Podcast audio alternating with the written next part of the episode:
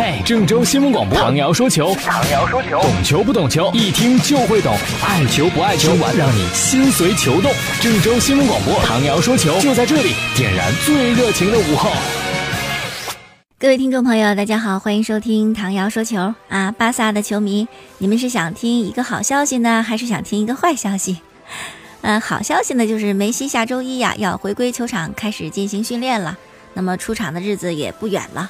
好在呢，接下来是国家队比赛日，那么下个联赛就应该能够上场了哈，这是好消息吧？坏消息呢，就是今天在那么好的一个机会下，因为之前皇马先比比赛嘛，又踢平了，几连平了，这是。当时很多巴萨球迷觉得，哎呀，这看到了巴萨登顶的机会。你看，你看，这就是没攒人品，是吧？结果呢，到了凌晨两点四十五分，巴萨开始和塞尔塔踢的时候，最终竟然是三比四输掉了这场比赛，距离榜首的积分差距呢，从一分变成两分，排在第四的位置。这塞尔塔了不得呀，这是自从二零零七年以来唯一一支在对阵巴萨的时候，上半场就能进三个球的球队。更不得了的是，这是唯一一个面对恩里克的巴塞罗那能够三次取得联赛胜利的球队。当然，需要脑补的一件事就是，塞尔塔呢是巴萨现任主教练恩里克的老东家，这之间会有什么渊源和联系吗？啊，当然这属于脑洞大开啊，估计是不会有什么的。难道恩里克还能故意放水吗？是吧？报答老东家，报答一次就行了，哪能接着三个赛季都要报答老东家呢？用不着，还是。这个用人、战术、队员临场表现等等各方面，还有裁判的执法啊，出现了一些问题。首先呢，今天巴塞罗那踢这球，就跟赛前照合影那个战队的状态似的，那就是乱糟糟啊。然后恩里克呢，这联赛才七轮吧，轮换了三四场了，轮换没问题，但你得用心去轮换是吧？你得科学安排人呐。梅西缺阵，没有中场核心的情况下，拉基蒂奇、小白都不让首发。马蒂厄失误不是一次两次了，还用？那你这样的轮换就让人有点看不明白了。比赛之后，好像恩里克也主动的承担责任啊，这都怪我。当然，你要说全是主教练的问题，就就怪轮换也不全是。你看看有些队员在场上的表现，那就跟中了邪似的，那踢的实在是不好。我们先说马蒂厄，刚才说到他了，是吧？进个乌龙球，你进什么球不好？你进个乌龙球，这是丢的第一个。然后呢，特尔斯特根。在形势已经开始好转，可能会扳平的情况下，你又来一乌龙传球助攻，是吧？你脚法好，你爱秀，你得稳妥着秀啊！你就直接用手把球抱起来好了，是吧？你还要秀脚法，你踢踢也行，你踢远点儿，你还踢对方球员身上，是吧？然后呢，反弹过来砸着立柱，直接砸进球门。你当时那个表情好像是难以置信，但它就是事实啊，就这么发生了。所以说，你看这比赛当中自个儿球员的失误有多少，导致几个丢球？不得不提的就是布斯克茨。上赛季我觉得踢得挺好的，有模有样的，感情真的成为了哈维的接班人。结果这过了一个夏天之后，这个赛季再一回来，哎呦！面貌全非，今天的一个丢球就跟他有关系啊！传球给你，你倒是赶紧的把球接住啊，愣是没接着，看着从自己身边划过去，这个状态就是他这几场踢比赛时的表现啊，就特别的懒。你是在踢球还在逛街呀？这种比赛态度是怎么回事儿啊？是怎么着？瓜迪奥拉又给你打电话了，希望你去曼城追随他吗？要走赶紧的是吧？想走没人留，你别影响球队的正常发挥、正常比赛。这说到教练，说到球员，还有裁判的问题。确实，对方有一个对内马尔的犯规，结结实实在禁区里边拉倒，那肯定是得给一点球。但因为之前已经判过一个了，裁判可能觉得，哟，这还能再判第二个吗？这点球就没给啊。但我觉得这点球给不给也不是主要的问题啊，主要还是你球队和球员自身的问题。再不好好去总结，再不好好的打起精神来。那这个赛季巴萨估计就没什么了。比赛结束之后啊，你看这个微博上啊，朋友圈里，哎呦，埋怨教练、埋怨队员的多了去了。有些球迷就说：“你们这些爱埋怨的人，你们是前天才看球吧？是真正球迷吗？”但也有一些球迷说：“我都看了好几年了，这恩里克他适合巴萨吗？青训他搞了吗？TK 塔卡他继承了吗？巴萨这球队没教练也能踢得好，反正争的是一塌糊涂。”结果这时候呢，来了一位外队的球迷。啊，希望巴萨球迷你们能够冷静。这是法兰克福的一位球迷，讲的是什么呢？讲的是上赛季末德甲的保级附加赛。当时法兰克福的四号呢是他们球队的副队长，叫做鲁斯，刚刚被诊断患了癌症。但是呢，虽然自己身体有病，可球队面临的是什么？面临的是保级附加赛呀。附加赛你再不赢，你就降级了。身为副队长，有这份担当，鲁斯呢就要求我出场比赛。结果呢，鲁斯打进了一粒乌龙球。这位球迷说：“你可想而知，当时法兰克福球迷的心情，你是怪他，你还是不怪他？”所以说呢，球员失误没有自个儿愿意的。至于这个大轮换首发阵容的安排，也只能是在输球之后，你才会知道他好不好。赢球了，你还说他好和不好吗？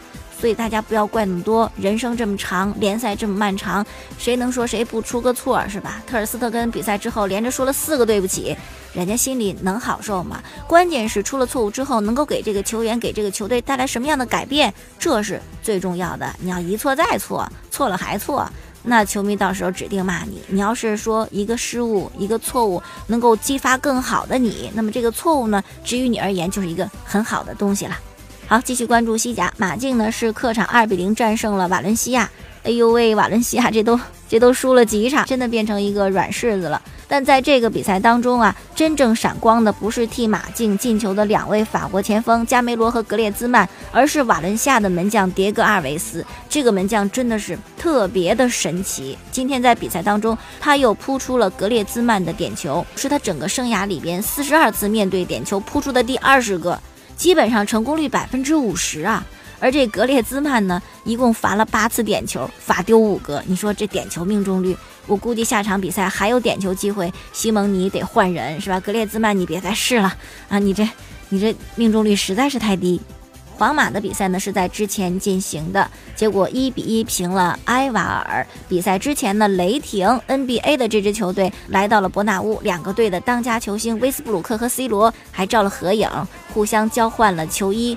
那雷霆干嘛要来呢？因为季前赛呀，雷霆有一场是跟马德里篮球俱乐部进行的比赛，所以说呢，既然到了马德里这个城市了，你不去造访一下皇家马德里俱乐部吗？那说不过去呀，是吧？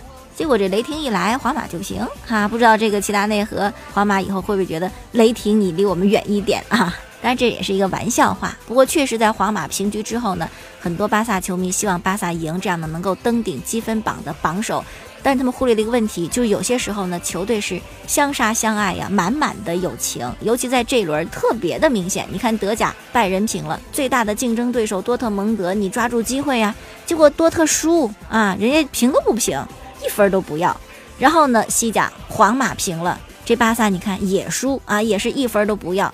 英超赛场。曼联平了，结果呢？曼城也输啊，还是一分不要。这真是好兄弟啊！你有难的时候，我绝对是不离不弃陪着你。相比之下，这轮意甲联赛就非常好看。你看，AC 米兰主场一比三落后的情况下，九分钟连进两个球，最后四比三逆转。这比赛看着你说多么的荡气回肠。尤文图斯也是这样啊，一直打不开僵局的情况下，下半场六分钟的时间里面连进三个球，最终三比零获胜。这样的比赛看起来真是很过瘾。好了，接下来呢，我们说一说国家队啊。昨天晚上是到了西安，蒙蒙夜色当中入住酒店，开始备战十月六号在西安进行的俄罗斯世界杯亚洲区预选赛十二强的赛事。今天看体育晨报啊，央视记者说，为什么之前的训练放在武汉不去西安呢？哎呦，这一到西安就明白了，主教练做的对呀。为什么西安的球迷太热情？恐怕呢，一直在西安训练的话。会给球员带来很大的压力，但我怎么觉得这种担心是多余呢？可能咱没干过国足主教练这工作哈。球迷热情，顶多是看看你训练，到你酒店等个签名，难道这不能成为你的动力？就就只能成为你的压力吗？我们的对手叙利亚呢，是一号就已经到了西安了，他们想提前适应场地，提前适应天气，但我觉得这个天气叙利亚也不用适应了，反正也适应不了啊，特别冷。今天以后，西安那边可能就降温了，最高温度可能就只有二十二三度。到了比赛那天呢，最高温度就降到十五度左右，而且还有雨。那凄风冷雨的情况下，叙利亚肯定是不太适应的。希望国足能够抓住这么一个机会呀。最后呢，再说一说姚明啊，NBA 的季前赛都已经开始了嘛？火箭的季前赛找的对手是谁呢？上海大鲨鱼呀，姚明的球队呀。现在姚明是姚老板，比赛就在今天进行，在火箭的主场，在美国的休斯敦。